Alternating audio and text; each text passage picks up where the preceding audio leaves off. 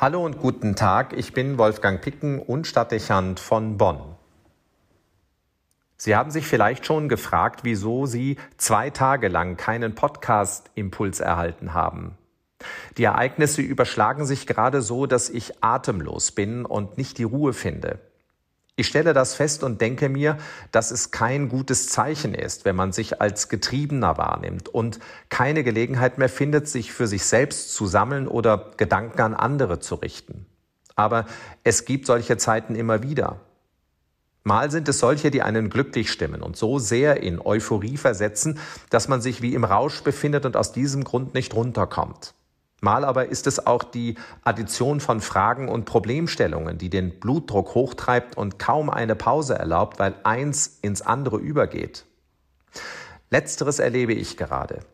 Die Aufregung in unserem Erzbistum Köln, die die Ankündigung der apostolischen Visitation ausgelöst hat und der zahlreiche anstrengende Monate und viele Gespräche vorausgegangen sind. Wie wird diese Untersuchung im Auftrag des Papstes verlaufen und zu welchen Ergebnissen wird sie führen? Dann der synodale Weg der deutschen Kirche, der in den letzten Tagen weitergearbeitet hat und dessen Texte immer mehr Konturen annehmen und Diskurse auslösen. Wo wird man sich selbst als Mitglied dieses synodalen Weges positionieren und vor allem, welche Absichten und Ziele werden eigentlich verfolgt? Dann gibt es erhebliche Aufregung in meiner ehemaligen Pfarrgemeinde, die Unruhe bedeuten, zu Polarisierungen führen und die gemeindliche Aufbauarbeit von Jahren riskieren könnten, in die viele gemeinsam investiert haben. Wie stellt man sich dazu als ehemaliger Pfarrer, als Wegbegleiter vieler und als Stadtdechant, zu dessen Dekanat dieser Seelsorgebereich zählt? Welche Rolle soll man annehmen?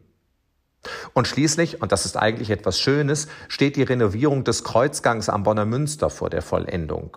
Am Fronleichnamstag soll hier die Prozession enden und seit einem Jahr wird der romanische Arkadengang erstmalig wieder für Besucher zugänglich sein.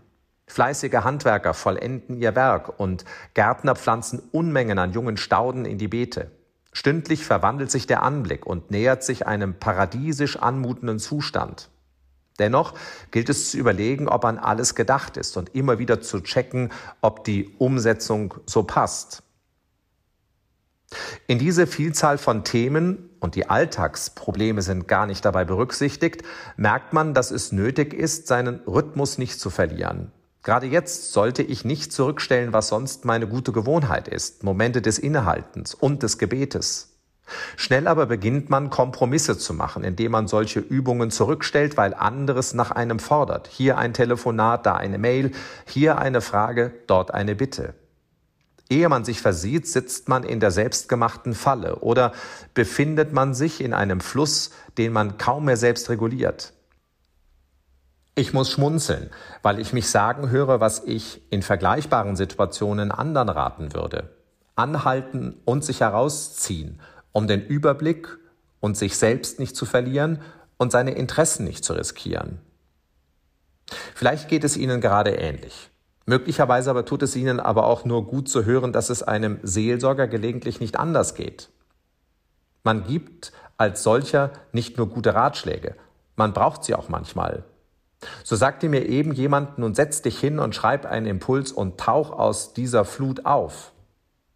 Also sitze ich hier schaue in die Texte des Tages und lese unerwartet den Psalm 90. Ich lese ihn und denke, der passt und hilft mir, die Ruhe zu finden.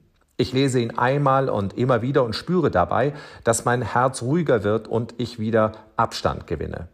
Schön, wenn man an sich selbst feststellt, dass funktioniert, was man sonst anderen raten würde.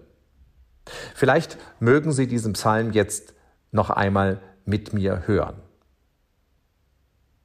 Herr, du bist unsere Zuflucht von Geschlecht zu Geschlecht. Herr, du warst unsere Zuflucht von Geschlecht zu Geschlecht. Ehe die Berge geboren wurden, die Erde entstand und das Weltall, bist du, o oh Gott, von Ewigkeit zu Ewigkeit. Du lässt die Menschen zurückkehren zum Staub und sprichst, kommt wieder, ihr Menschen. Denn tausend Jahre sind für dich wie der Tag, der gestern vergangen ist, wie eine Wache in der Nacht. Sättige uns am Morgen mit deiner Huld, dann wollen wir jubeln und uns freuen all unsere Tage. Zeig deinen Knechten deine Taten und ihren Kindern deine erhabene Macht. Herr, du bist unsere Zuflucht von Geschlecht zu Geschlecht. Wolfgang Picken für den Podcast Spitzen aus Kirche und Politik.